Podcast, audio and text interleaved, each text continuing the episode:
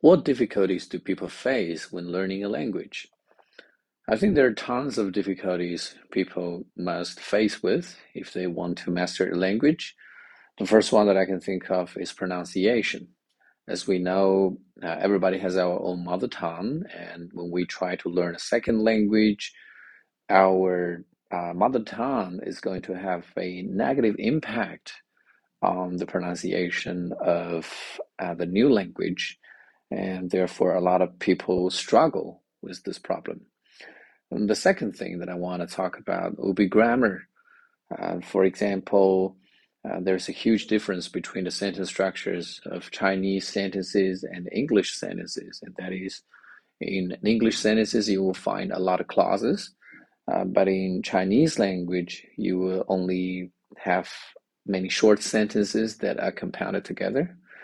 And last but not least, I would like to mention vocabulary. Um, this is also a big challenge for Chinese students because, you know, the Chinese language is composed of um, radicals, you know, different parts, and every part has its own meaning. Uh, but in English language, the words are consist of letters, and so this kind of divergence is also giving the students a lot of headaches.